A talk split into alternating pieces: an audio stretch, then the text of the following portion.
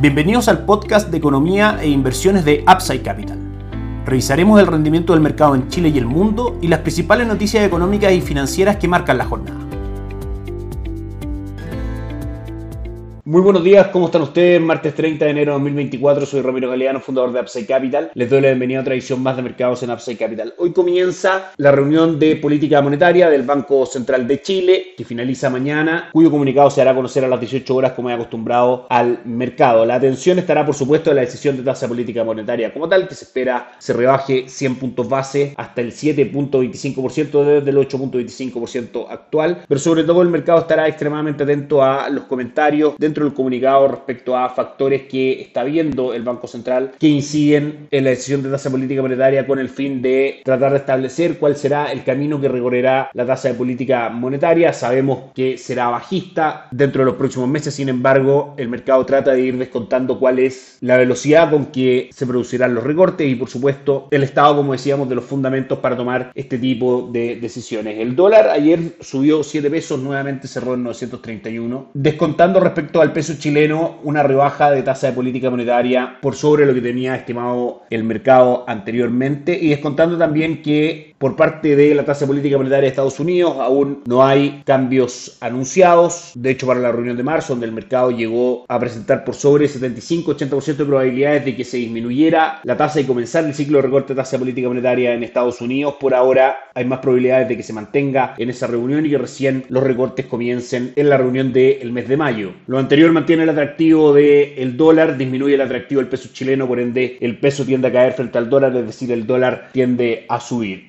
Día de hoy cotiza prácticamente en el mismo precio de cierre de día de ayer, 930 con 75, si se mantiene la fuerza compradora, el próximo objetivo del el dólar peso está en 948 técnicamente hablando. El dólar index hoy cae un 0.26%, cotiza en 103,34 en un canal lateral con soporte piso en 103 y con resistencia de hecho en 103,70 aproximadamente. Lo que debiese ocurrir con el dólar en el mundo en el mediano largo plazo es que por supuesto tienda a caer dado el anuncio por parte de la Reserva Federal de comenzar el ciclo de recorte de tasa de política monetaria y ese factor en general es el más importante desde nuestro punto de vista también en el mediano largo plazo para una esperada caída del dólar en Chile. El cobre confirma los 3 dólares con 85 centavos como un soporte o piso. Hoy cotiza en 3 dólares con 88 centavos mostrando un avance del 0. 0.07% y tratando de superar la resistencia en 3,89 para ir a buscar niveles superiores en 3 dólares con 93 centavos. Ayer el IPSA subió un 0.10%, cerró nuevamente por sobre 6.000 puntos en 6.064 puntos. Hoy cae un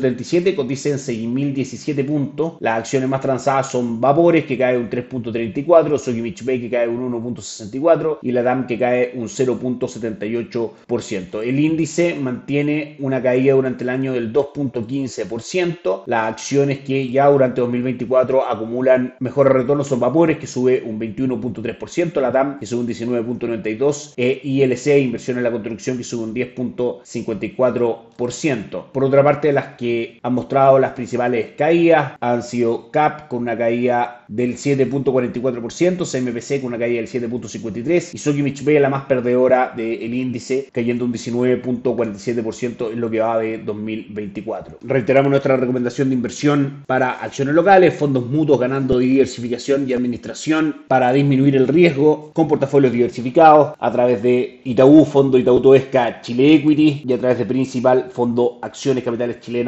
algunos de los instrumentos que tenemos para nuestros clientes para que incorporen la renta variable dentro de su portafolio de activos. Por último, renta fija local sigue recuperándose luego de las primeras semanas de enero donde mostró algunas caídas, ya completa un retorno del 0.22% del fondo hidrodinámico durante el año, el fondo base de nuestra estrategia de renta fija para mediano largo plazo, ahorro corto plazo y ahorro plus, completa un retorno del 0.59 y 0.4% durante los últimos 30 días, fondo para estrategias de mediano plazo y para estrategias de corto plazo y Performance, fondo Money Market mantiene un retorno del 0.6%, carteras de conservación de capital por parte principal a 6, 18 y 36 meses son también parte de nuestra recomendación de inversión en renta fija local. Ayer fue nuevamente un buen día para Wall Street, Dow Jones marcó un 0.59%, Nasdaq un 1.12%, los dos avanzando y avanzando también S&P 500 que marca 4.927 puntos con un alza del 0.76%. Gráficamente hablando, nuevamente toca máximo histórico S&P 500 y a través de herramientas técnicas de proyección probablemente los objetivos estén en 5.200 puntos. Actualmente, como decíamos, cotizamos en 4.930 aproximadamente, lo que también va en línea con el escenario fundamental de Estados Unidos, que finalmente recorte tasa de política monetaria, que crea condiciones más expansivas para la economía y eso en general hace subir el valor de los bonos y las acciones de ese mercado. Es la base de nuestra estrategia de inversión para Estados Unidos a través de fondos mutuos locales, principalmente de renta variable mediante Principal AGF, e Itaú AGF, fondos también en pesos de renta variable extranjera con cobertura de tipo de cambio, renta dinámica global por parte de Itaú AGF, forma también parte de nuestra recomendación de inversión y por supuesto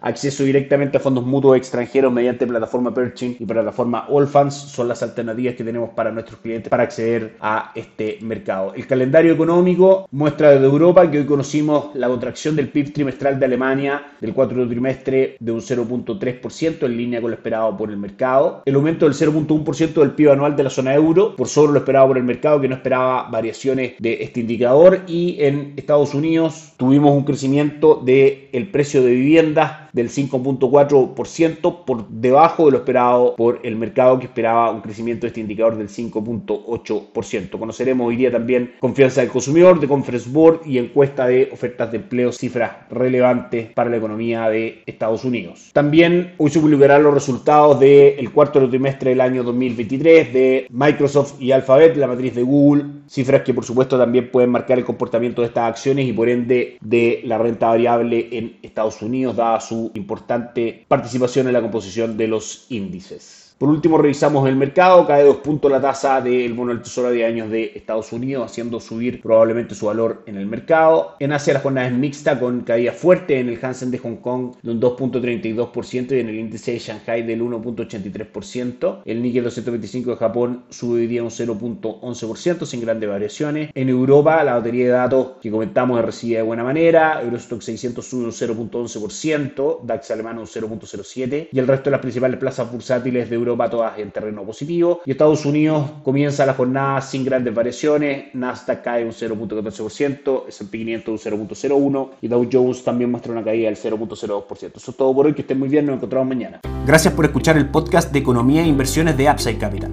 Te invitamos a visitar nuestro sitio web www.upsidecap.cl y contactarnos para brindarte una asesoría objetiva, sin sesgo y con una mirada global para tus inversiones.